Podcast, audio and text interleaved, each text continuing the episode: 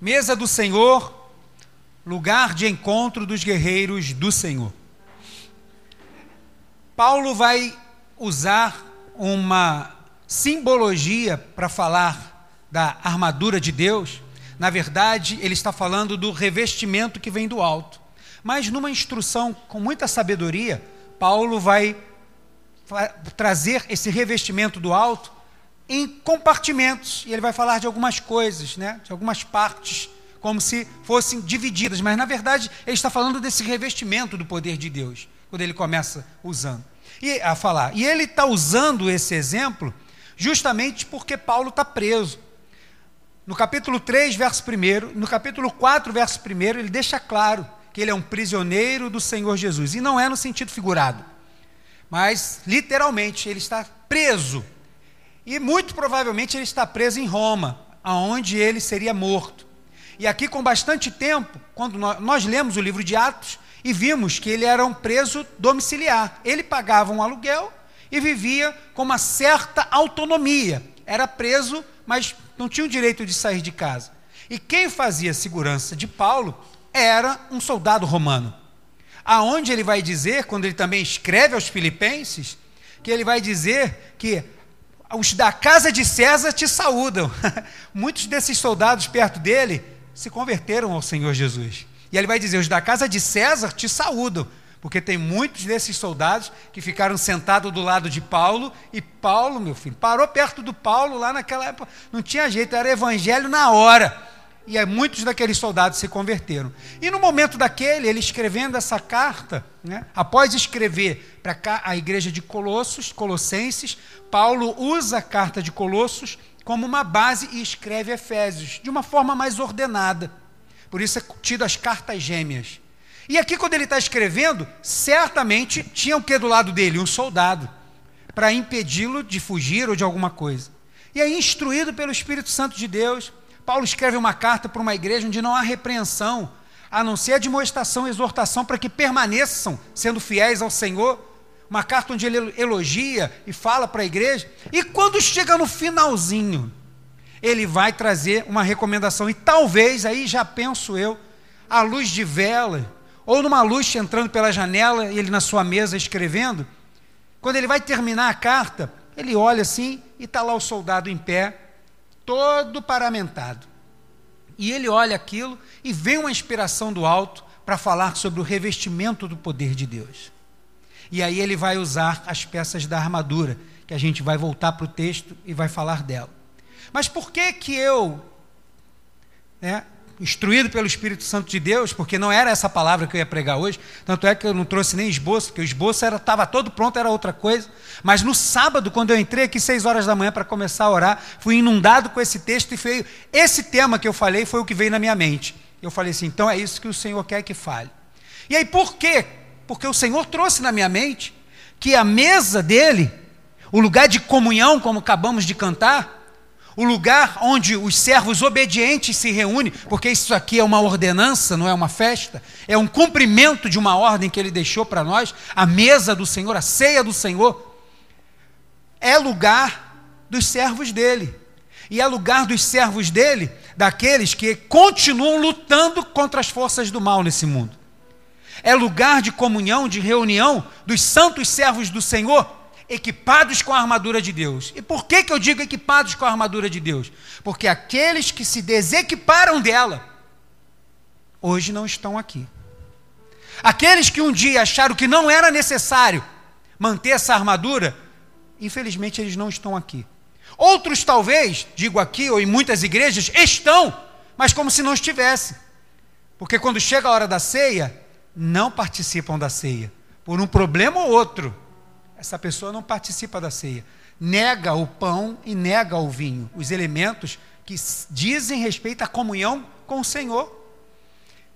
Mas aqueles que não são excelentes, maravilhosos, melhores do que todo mundo, não, mas que são soldados resistentes, estão buscando a Deus intensamente. E não é fácil, não. Porque as tentações vêm, os problemas vêm, vêm para todo mundo seja pastor, bispo, apóstolo, obreiro, diácono, evangelista, um membro, vem para todo mundo igual. Vem problema e vem tentação. E como que a gente vence e passa isso? Tem que estar revestido do poder do alto. Tem que estar revestido com a armadura de Deus. Se tiver com ela, a gente chega aqui. Pode chegar cansado, e eu acho que talvez tenha alguém cansado aqui hoje. Pode chegar até abatido, ferido da batalha, mas está de pé, como a Bíblia vai dizer. Está firme, está de pé. E essa palavra de hoje é para te motivar a continuar sendo esse crente fiel, esse crente abençoado que você tem sido, que tem percebido que não é na minha nem na tua força, não é no poder de uma igreja ou de um grupo que se reúne, é no poder de Deus que a gente está aqui. É por causa desse poder de Deus que a gente consegue chegar até aqui. E aí, por isso, Deus me trouxe para esta parte da Sua palavra que fala da armadura de Deus, porque todo soldado, né, todos os soldados, depois de batalhas, eles se reúnem. Eles estão no mesmo lugar.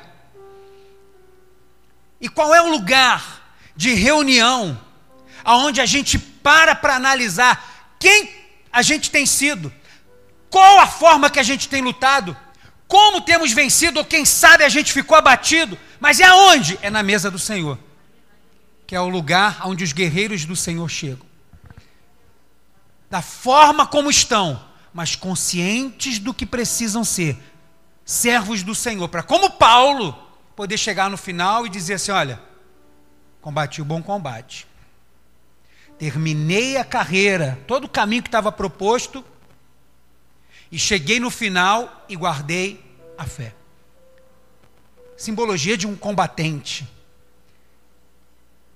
O que o Senhor espera de nós que ceia após ceia, do jeito que estivermos, muito vencedores, como nos podemos estar nos sentindo, ou abatidos diante das batalhas que a gente tem, e nós sabemos as batalhas que a gente enfrenta, seja na casa, no trabalho, dentro de nós mesmos, a gente sabe como a gente está, como a gente está se sentindo, mas só que a gente carrega um brasão no nosso uniforme um brasão manchado de sangue, sangue do cordeiro. E nesse brasão tem uma cruz vazia, porque ele não está lá, ele ressuscitou. E marcha à nossa frente. Ele não disse que ia ser fácil, ele disse: no mundo vai ter situações muito difíceis, vocês vão ter aflições, mas tem de bom ânimo. Permaneça firme, soldado. Permaneça de pé, soldado. Com sorriso ou lágrima nos olhos, permaneça de pé e aonde a gente se reúne? Mensalmente é aqui, ó. Para dizer assim: Senhor, eu estou aqui. Senhor, mais uma ceia, obrigado porque eu estou aqui. E por que, que você está aqui? É porque você está revestido do poder de Deus, não é porque a gente é bom, não. Não é porque a gente merece, não, porque aí também não ia ter ninguém aqui. É por causa do poder de Deus, que se aperfeiçoa na minha fraqueza, na sua também. Mas eu quero voltar aqui para o texto, agora que eu já disse o sentido do tema da palavra de hoje. A armadura de Deus. Eu quero ler o texto com você só. Diz assim o verso 10. Você está com a tua Bíblia aberta? Efésios 6. Diz assim: Quanto ao mais, Paulo está acrescentando alguma coisa. Na leitura da palavra de Deus, nós não podemos passar desapercebido dos, das vírgulas, dos pontos. Por isso que uma boa leitura é importante, sem pressa. Quanto ao mais, Paulo tem bastante coisa para fazer, para falar. Ele já disse muitas coisas e muitas outras não vai dar tempo de falar. Então, entre essas duas coisas, ele vai dar uma que é crucial, que é exatamente o texto que a gente está lendo. Quanto ao mais, diante de todas as outras coisas do que eu disse ou não pude dizer ainda, quanto ao mais, sede fortalecidos em quem? E na força do seu. Paulo é, é, é um dos homens assim que eu mais admiro. Tem muitos teólogos muito maravilhosos, mas Paulo é o, o teólogo que eu mais admiro. E ele vai botar assim: sede fortalecidos aonde? No poder de Deus? Aonde? sede fortalecidos no Senhor. Ele não vai dizer no poder primeiro. Porque antes de eu expressar o poder de Deus, eu tenho que estar onde? Nele. Porque senão toda e qualquer expressão dele é vazia, é falsa, é inútil. Porque se eu não tiver grudado nele, essas outras coisas não vão servir para nada. Pode até acontecer, porque Deus dá dons e talentos. Mas vai chegar no final e vai ser como eu preguei. Senhor, em teu nome eu fiz isso, fiz aquilo, fiz aquilo, preguei, viajei, fiz congresso, gravei DVD, visitei. E ele vai dizer: Não te conheço. Por quê? Porque você só estava só exercendo a força do poder, mas você nunca esteve fortalecido nele. E aí Paulo vai fazer essa distinção, para que todo guerreiro do Senhor saiba a importância de retornar para cá. Ó. É aqui que a gente é fortalecido. É aqui que nós ratificamos a nossa união com Ele. É aqui que nós dizemos que, independente daquilo, das batalhas que a gente vence, ou, de estar, tá de ou está de pé, só estamos porque estamos fortalecidos nele, fortalecidos no Senhor. E como que a gente vence? Porque também nos capacita. É na força do seu poder, não é na minha força, é na força dele. Quanto ao mais, sede fortalecidos no Senhor e na força do seu poder. E agora ele vai dar a primeira palavra sobre usar toda a armadura. Ele vai dizer no verso 11 e no verso 13. No verso 11 ele diz: revestivos de toda a armadura de Deus, toda ela, poder completo, plenitude da presença de Deus. Revestivos de toda a armadura de Deus, para poderdes, porque senão não pode, poderdes ficar firme contra as ciladas do diabo. É a primeira orientação. Você precisa da armadura toda. Não tem como essa, ah, mas isso aqui eu não vou precisar, não. Vai precisar sim. Precisa ler a Bíblia, precisa orar, precisa ter fé, vai precisar de um monte de coisa. Mas ele vai dizer logo de cara: ó, você precisa usar ela inteira. Você precisa estar totalmente revestido do poder de Deus em cada uma dessas etapas. Por quê? Para poder ficar firme contra as ciladas do diabo, contra as armadilhas. Quem serviu aqui o exército, agora não, né? Que as instruções acho que são um pouco, um pouco mais leves e tal. Mas algum tempo atrás, alguém me contou, porque eu sou jovem, né? Quando você fazia as instruções, principalmente nas tropas de elite, você aprendia a preparar ciladas e armadilhas para os inimigos. Né? Quem serviu o exército aqui, em pelo menos de 90 para baixo, vai, passou por isso. Você aprende a fazer estacas pange, aquelas pontudas. E aí, a gente não fez isso lá, né? Mas a gente aprende. Como você contamina aquilo? Pega as fezes e passa naquelas pontas. E bota, prepara a armadilha para que quando o inimigo passe, e se ele vier desapercebido, vai cair. E aí vai ser contaminado. Vai ser furado. Vai ter o primeiro problema, vai estar machucado. E o segundo, contaminado. Então a gente aprende um monte de outras coisas, né? Mas aprende a preparar armadilhas para que o inimigo possa cair nela. E nós temos um inimigo e que prepara a cilada. Pastor, mas como é que eu vou perceber as ciladas do inimigo? Paulo já está dizendo: revestivos de toda a armadura de Deus, porque você vai estar atento na caminhada e vai perceber quando tem cilada no caminho. Você vai perceber quando tem alguma coisa estranha. E você, opa, esse negócio não está cheirando bem, não. Essa situação está meio esquisita. E o que a gente faz? Ora. A gente busca o Senhor, a gente lê a palavra. E o Senhor continua sendo o mesmo, é o Deus que revela. É o Deus que revela o oculto e o escondido. E que continua livrando os seus filhos. Mas para isso, irmãos, Paulo vai dizer: revestivos de toda a armadura de Deus, guerreiro do Senhor, guerreira do Senhor, para que quando tiver as ciladas, você não caia, mas permaneça de pé. Porque triste coisa é cair na armadilha do inimigo. Nem sempre as pessoas conseguem se livrar dela.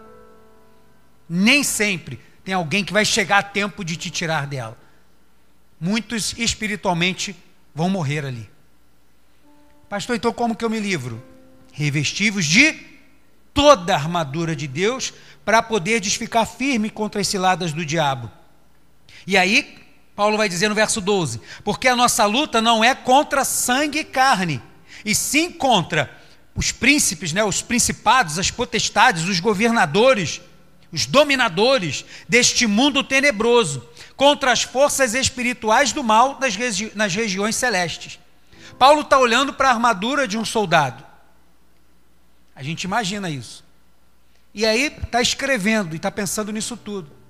Mas para deixar bem claro, ele vai estar tá dizendo: Ó, oh, mas lembra que não vai fazer igual Pedro, não, né? Na hora lá sacar a espada. Não, não é essa não, está errado, não é essa não. Jesus vai falar: coloca essa espada aí, você tirou isso, rapaz.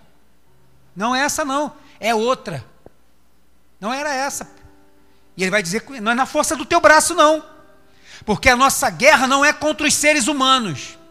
Não é contra aquele chefe lá no trabalho perseguidor, ou aquele colega zombador. Não é contra aquele vizinho ou vizinha fofoqueira e linguaruda. Não é, mas é contra aqueles a quem eles estão servindo, sem saber ou sabendo.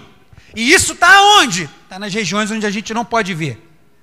Então, para isso, para a gente vencer essa batalha, e na ceia que vem, diante dos problemas, dificuldades de tudo, a gente chegar aqui de novo, tem que estar revestido de toda a armadura, para não cair na cilada e entender que a nossa luta não é contra as pessoas que a gente está vendo, mas é contra os dominadores desse mundo tenebroso, contra as hostes que, de, que dominam esse mundo, contra Satanás e todos os seus anjos que o servem, para querer fazer o quê? que os guerreiros do Senhor parem no meio do caminho. Mas se a gente está com a armadura toda, na ceia que vem a gente chega aqui de novo. Talvez com o escudo um pouquinho arranhado, talvez com o calçado um pouco desgastado, talvez com a espada precisando ser um pouco afiada, mas a gente vai estar aqui. Que é aqui que é o lugar que os guerreiros se encontram.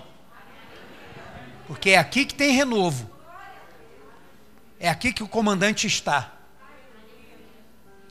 Verso 13, e ele vai repetir o que ele disse no 11: Portanto, tomai toda a armadura de Deus, para que possais resistir no dia mal, e depois de ter desvencido tudo, permanecer inabalável. Apesar de sermos vencedores invicto também como Cristo, sermos vencedores em Jesus, Paulo em nenhum momento vai dizer que a gente, para que vocês arrebentem a boca do balão, para que vocês façam o inferno estremecer por onde vocês passam. Não, Paulo vai dizer simplesmente para a gente não cair e para que a gente permaneça de pé, como a gente está, firme. Ele vai dizer isso duas vezes. Tomai toda a armadura para que possais resistir o dia mal, porque o dia mal só vem para quem não é crente, não é isso? Não, irmão, não é não. Ah, mas tem alguém que prega isso, é, mas não é verdade. Porque o dia mal vem. E é no dia mal é que a gente sabe como é que está a nossa armadura. Porque enquanto estiver tudo bom, enquanto você está no emprego que você sonhou, está tendo dinheiro na tua casa, está tendo pão sobre a mesa, a saúde está em dia, está tudo tranquilo.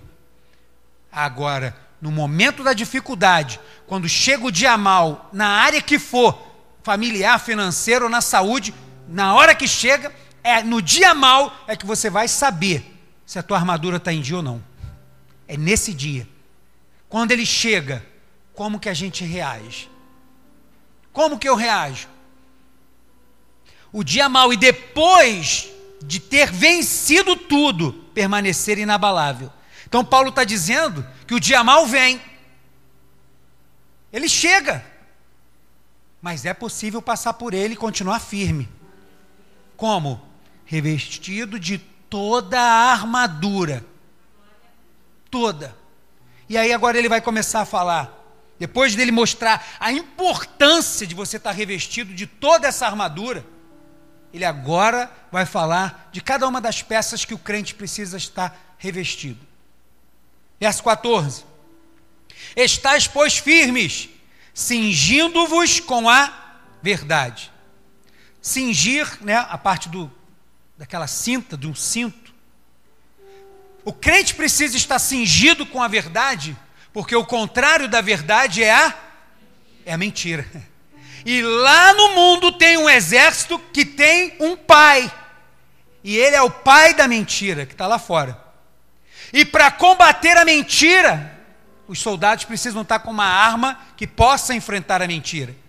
Tem gente tentando enfrentar mentira com mentira. Aí ele disse: Isso, eu vou falar isso aqui também para ver se resolve. Está enganado, está usando a mesma arma que ele usa. Usa a arma que Deus te deu.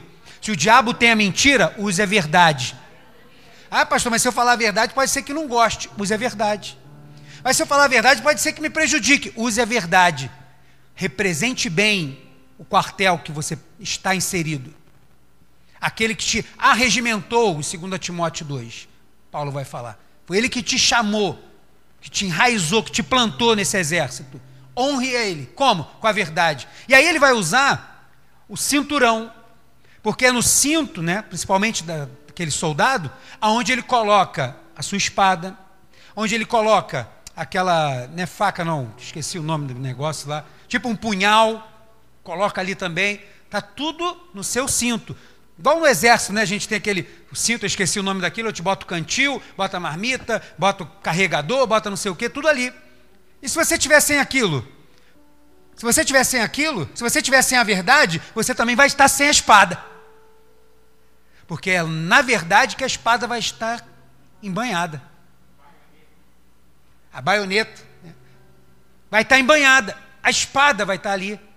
E se você tiver sem, é, usando o exemplo hoje, os homens, mulheres, a gente usa cinto, e às vezes a calça está um pouco grande, né? Eu já passei dessa época, hoje é o contrário. Meu cinto é só para enfeite, né? Mas aí tu bota o cinto para quê? Para a calça não cair. Imagina a vergonha. Vai andando na rua com a calça, né? Igual no quartel você tem a instrução de prisioneiro de guerra. Prisioneiro de guerra, eles arrancam o teu cinto, arrancam os botões de todo da tua calça para te obrigar a andar segurando a calça, que aí você tem menos uma mão. Que aí você, uma das mãos tem que estar segurando a calça, porque senão ela vai cair. E cair a calça, vergonha, nudez, é isso que a mentira faz. Ela traz vergonha, expõe a pessoa. E a arma que o crente tem para usar contrária é a verdade. E aí Paulo vai dizer que a verdade é como esse cinto, onde a gente pode colocar a espada e aonde a gente não é envergonhado. Estais, pois, firmes, cingindo-vos com a verdade e vestindo-vos, né? Está por cima, vestindo-vos da couraça da justiça. O contrário da justiça é a injustiça. É a injustiça, é o contrário. Graças a Deus, crente não sofre injustiça, né? É tudo, tudo certinho, lá no trabalho é tudo certinho, com a família, todo mundo, não tem problema nenhum. Quem dera, pastor, se fosse assim. Não. A gente sofre calúnias, injúrias, injustiças, sofremos mesmo. E aí ele vai usar o exemplo da couraça, né, que vem aqui, ó, no peito, aquela parte de um metal maleável para poder fazer o soldado aguentar talvez uma flechada.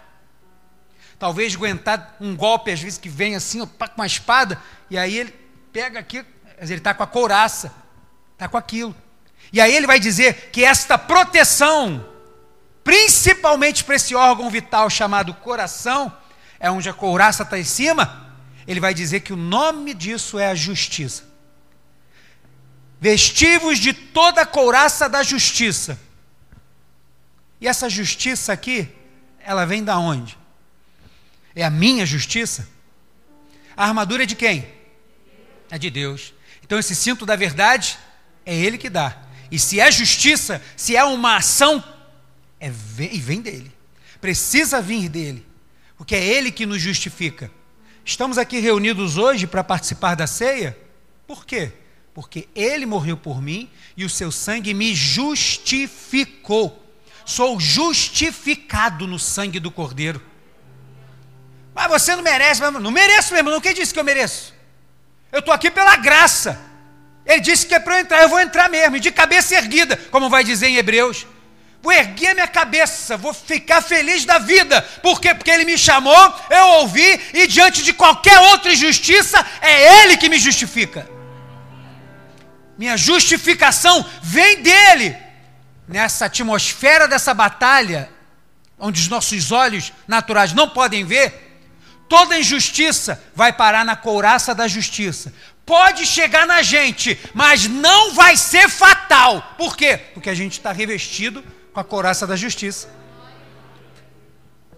Quando você usa um colete à prova de bala, né, acho que ninguém usou aqui, né? Mas daqui a pouco, dependendo da violência, vai vender na loja. Vai vender, assim, artigo de moda, né? Ah, tem aqui um casaco, uma camisa, tem colete à prova de bala. Aí... Mas quando você usa o colete, e toma tiro, o que, que acontece? Não dói nada. Tem, o cara até desmaia, meu irmão. Quando tira o colete, aquela marca roxa. Né? Quem já jogou paintball aqui? É uma benção, né? Vamos marcar um paintball aqui com a igreja, vai ser uma benção. Rapaz, toma um tiro daquele negócio lá, daquela bolinha de tinta. Rapaz, brincadeira não. Né? E pior quando é tiro amigo ainda por cima, né? O cara tá do teu lado se assustou, te deu um tiro. Pô, miserável, desgraçado. Tá vendo que sou eu, pô? Mas aí já era. Né? Alguns irmãos aqui que já tomaram tiro a queima-roupa no paintball.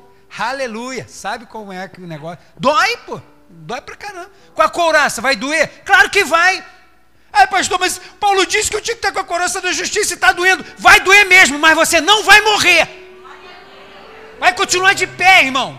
E ele disse que se você tiver vestido, pode chegar lá na frente ter lágrimas nos olhos. Falar assim, doeu, mas você está firme, está de pé porque a justiça vem dele. Não sou eu que preciso abrir minha boca para me justificar. Não sou eu que preciso ficar mandando alfinetada por rede social para tudo que é lugar. Deixa que Deus justifique você. Vista a couraça da justiça, para de ficar de mimimi choramingando. É Deus que vai cuidar da gente. A armadura é dele, é ele que nos veste. A gente não vai comprar em loja nenhuma nesse mundo. Porque a guerra, a guerra, a batalha é espiritual. Ele vai nos revestir espiritualmente, para que a gente fique de pé. Versículo 15: Calçai os pés com a pregação ou a preparação, né, o anunciar do evangelho da paz.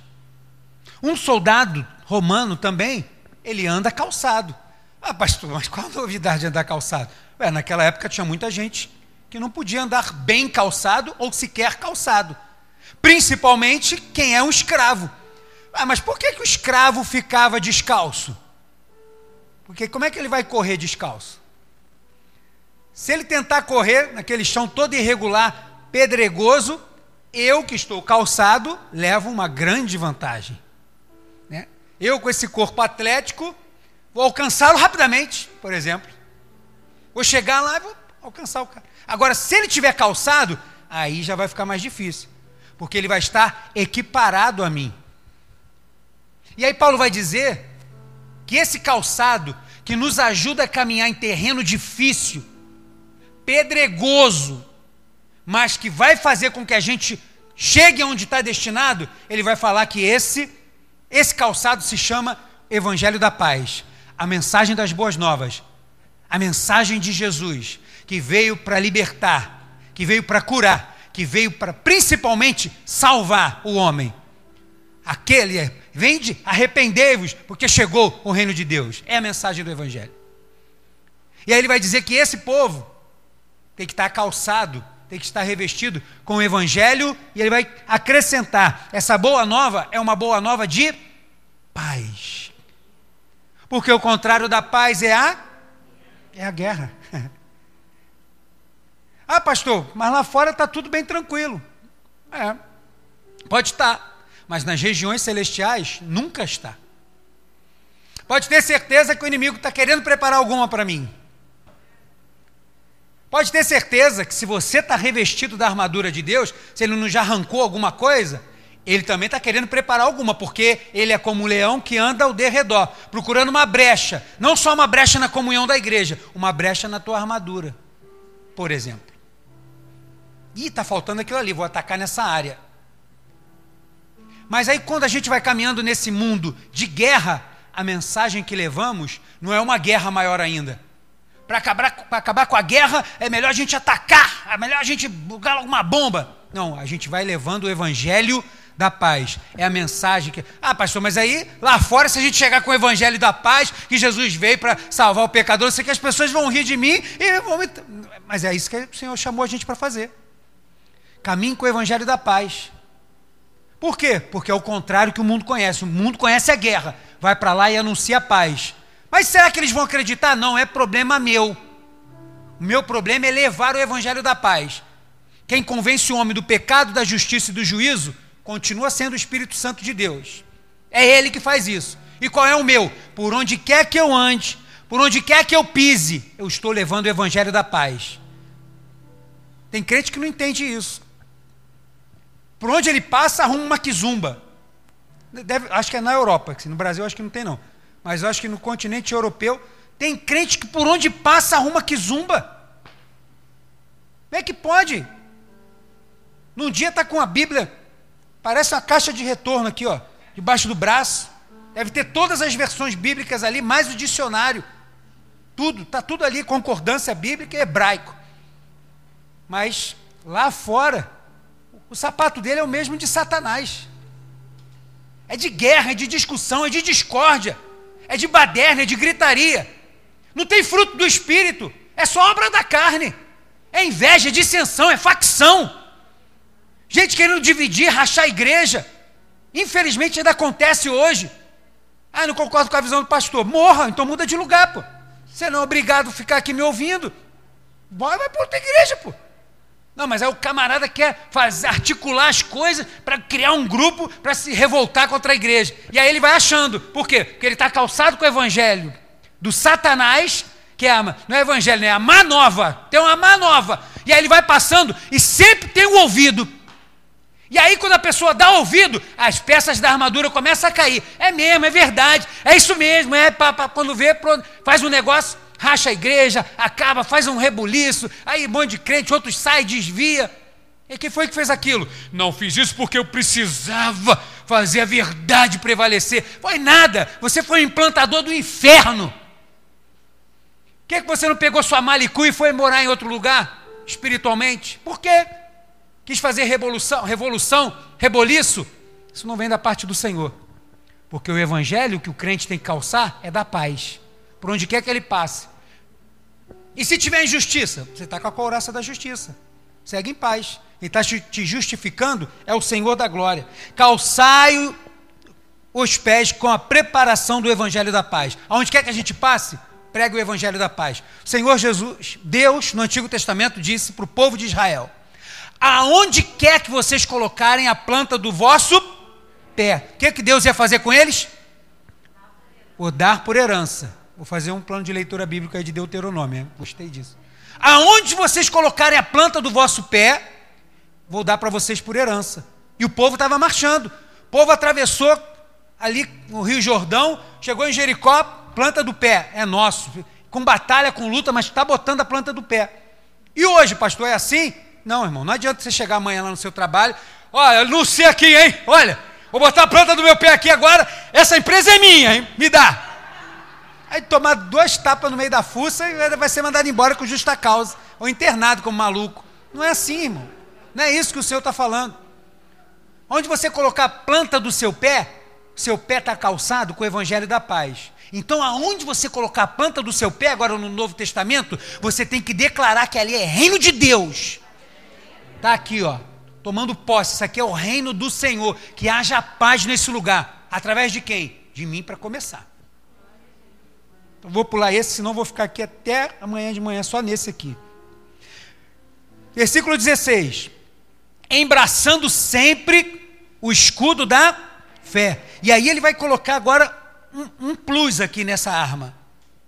Embraçando sempre o escudo da fé, com o qual podereis apagar todos os dardos inflamados do maligno. Qual o tipo de dardo? Todos os tipos de dardo, todos.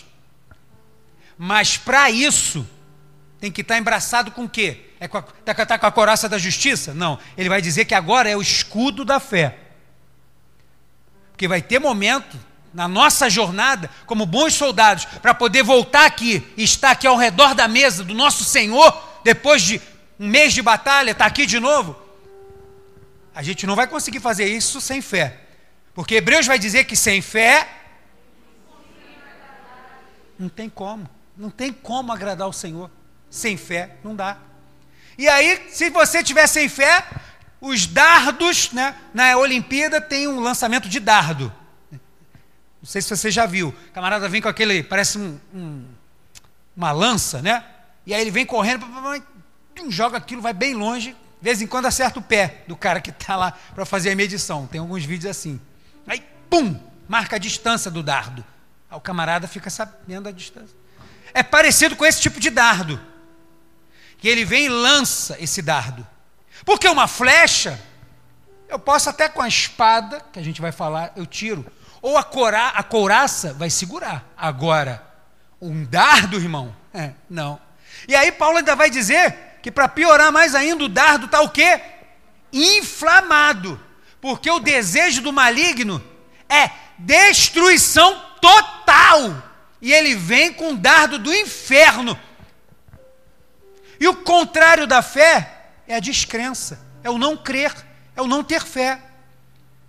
Porque se a pessoa não tiver fé, ele alcançou o objetivo, que é sem fé é impossível agradar a Deus. Então, ótimo, essa pessoa está sem fé.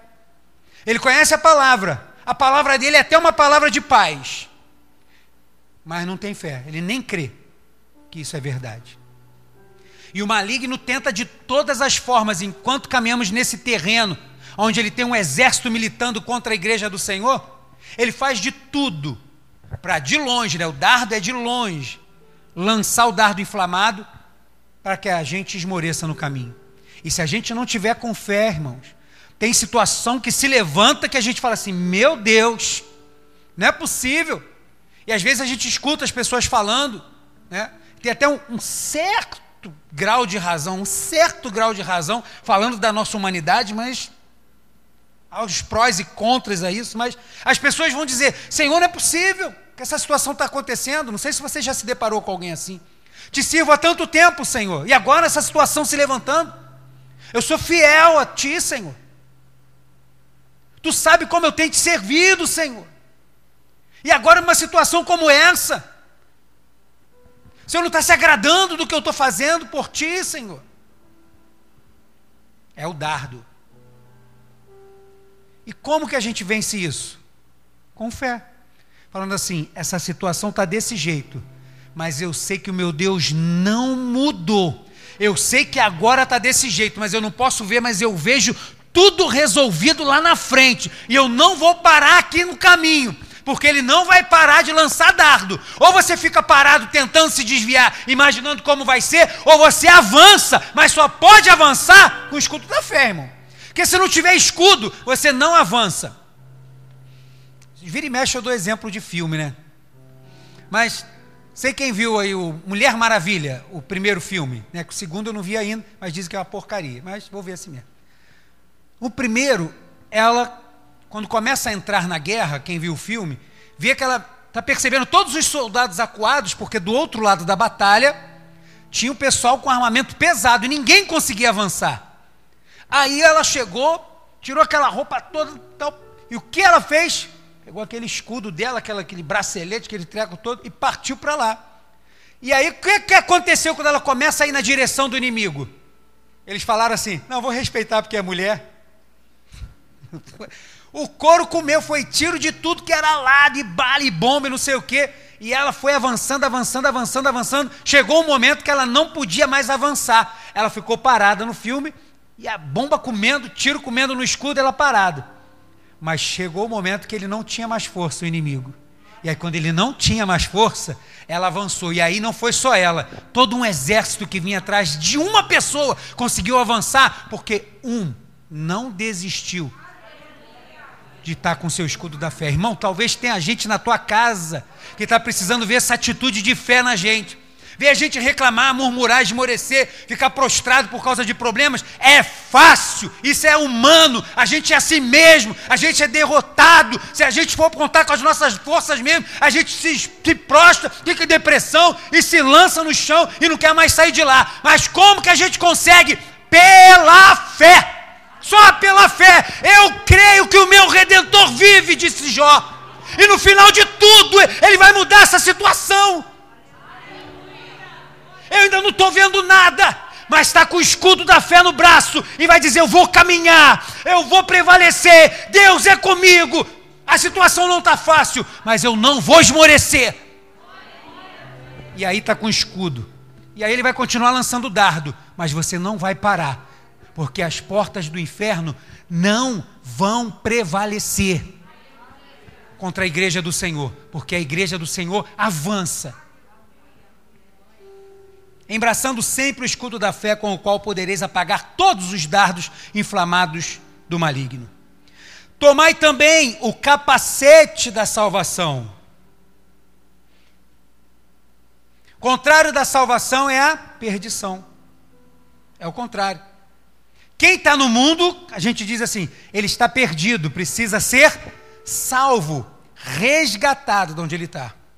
Paulo vai dizer em Romanos capítulo 12 que o nosso culto ele tem que ser racional. Versículo 1. Em versículo 2, ele vai dizer para a gente não deixar ser moldado pelo mundo. Não deixe. Que o mundo tem uma força e tenta moldar. E aonde que essa moldagem, esta transformação, essa prensa que tenta fazer com que o nosso formato de pensamento seja conforme o mundo, essa forma toda está batendo é aqui, ó. E aí Paulo vai dizer que o capacete desse soldado tem que ser o contrário do que o mundo diz. O mundo diz: está crente para quê? Morreu, acabou. Ou, para que negócio de, de igreja, não sei o quê? É só você ser bonzinho porque se você morrer, você vai reencarnar melhor. Agora, se você for mal, vai reencarnar numa barata. Cuidado, seja bonzinho. Ué, então a salvação agora está na minha mão. Sou eu que cuido disso. Não, a Bíblia diz que basta o homem morrer uma vez. Depois disso, segue o juízo. Vai parar diante do trono branco do Senhor. Trono do julgamento, trono branco, de puro, de santo. Tomai o capacete da salvação. É muito triste ver uma pessoa que um dia já esteve na casa do Senhor, já teve convicção de ser um servo do Senhor, um salvo, e hoje em dia não prezar por isso. Não teme mais a perdição, porque está inserido lá. Ele está com outra armadura, está inserido lá. Então não teme mais a perdição porque ele não tem mais a proteção da sua mente. A sua mente já foi cauterizada, como a Bíblia vai dizer. Ele não teme mais a perdição. A gente entra por essas portas e hoje, nessa noite de ceia, é o encontro dos guerreiros do Senhor. A gente chega aqui porque o capacete da salvação está aqui, ó. A gente continua convicto do que o Senhor Jesus fez por nós que Ele tem cuidado de nós e para onde Ele vai nos levar um dia. Convicto, o nome disso é salvação. O capacete, o que protege a sua mente, tem que ser a salvação. E aí ele vai dizer também, junto com isso, tomar o capacete da salvação e a espada do Espírito, que é a palavra de Deus. Por isso que eu insisto, há somente 13 anos que essa igreja existe, 13 anos eu bato nessa tecla. Leia a Bíblia, irmãos. Para que ninguém, nem eu, nem ninguém te engane. Leia a palavra do Senhor. Para que quando venha ventos de doutrina, você não seja enganado. Quando alguém apresentar alguma coisa assim, você é, vai, vai beber de qualquer água. Não, você vai saber, porque você está orientado pela palavra. Não entendo, busque instrução, busque conhecer a palavra, porque é com ela que você vai para o campo de batalha. Lembra lá da tentação de Jesus em Mateus 4? Lucas 4, o diabo veio usando o quê? A palavra. Veio apresentando para Jesus a palavra. Como muitas pessoas fazem hoje, apresentando partes da palavra de Deus. Mas estava ali o verbo vivo. Ele, não, não é assim não. Ó. Pá, pá, pá, com a espada, que é a palavra de Deus. Você já viu um soldado ir para a guerra sem arma? Ele pode estar com a couraça, com calçado, com, com, com cingido da verdade, pode com escudo. Agora, ele, tem, ele precisa de uma arma, que tanto pode ser de defesa, mas tem hora que a gente precisa atacar. Como que a gente ataca? É com a fé? Não, não. É com capacete? Não.